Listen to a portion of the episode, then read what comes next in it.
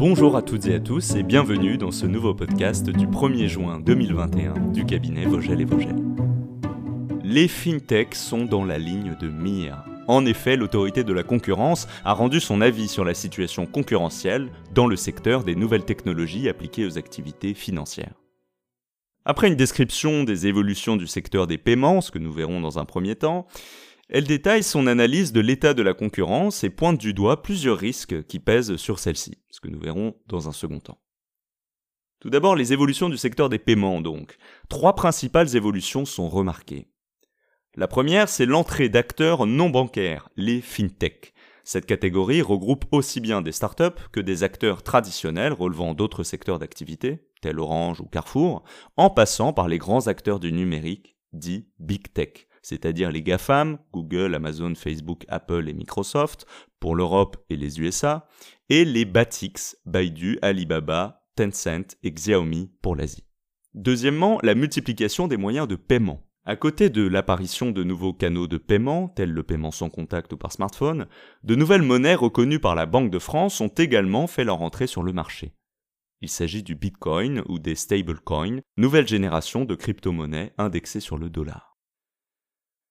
Troisième et dernière évolution, le développement de deux nouvelles technologies, le cloud computing et la blockchain.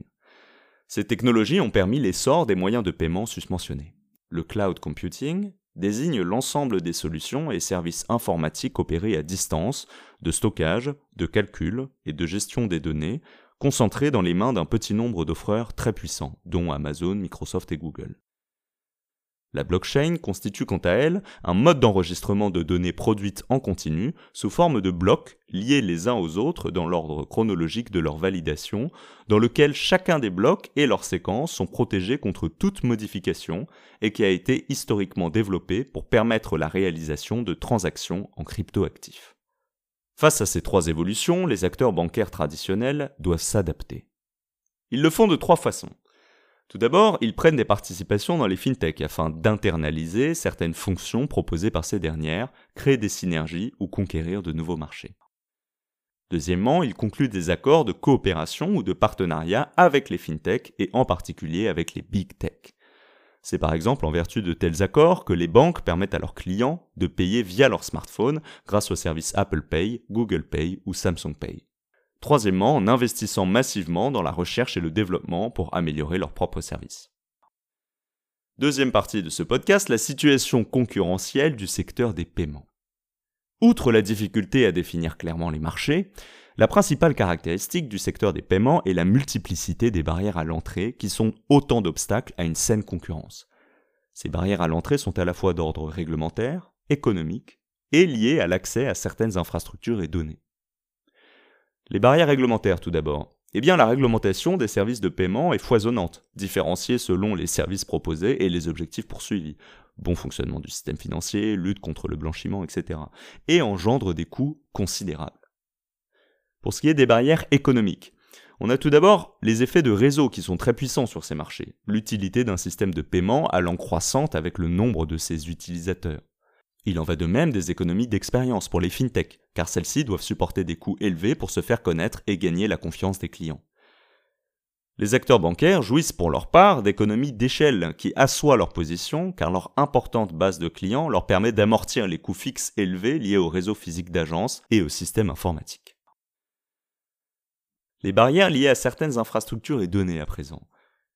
Les big tech disposent de très larges communautés d'utilisateurs, de volumes de données considérables, d'algorithmes performants, d'une grande puissance financière et d'un écosystème structuré autour d'une plateforme intégrant leurs solutions de paiement. Il ne fait aucun doute que ces entreprises pourraient renforcer leur pouvoir de marché et se livrer à des pratiques de self-preferencing, ou effet de levier, par lesquelles elles profiteraient de leur position ultra dominante sur leur marché principal pour imposer leurs solutions de paiement sur le marché connexe des services de paiement. Dans le même temps, les acteurs bancaires traditionnels pourraient fermer l'accès à leurs données de compte de paiement à des fintechs qui en ont besoin pour leur activité, provoquant ainsi des effets de verrouillage anticoncurrentiel.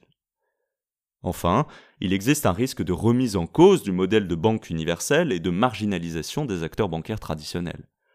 Si un scénario dans lequel les fintechs s'émanciperaient entièrement du système bancaire en créant leurs propres infrastructures apparaît improbable aujourd'hui, Les acteurs traditionnels pourraient se voir réduits à terme à des tâches d'exécution impliquant des coûts fixes importants, charges réglementaires, réseaux physiques, infrastructures de paiement, tout en étant marginalisés dans la chaîne de répartition de la valeur. Merci d'avoir écouté le podcast du cabinet Vogel et Vogel. Retrouvez cet article et tous les autres sur notre site vogel-vogel.com.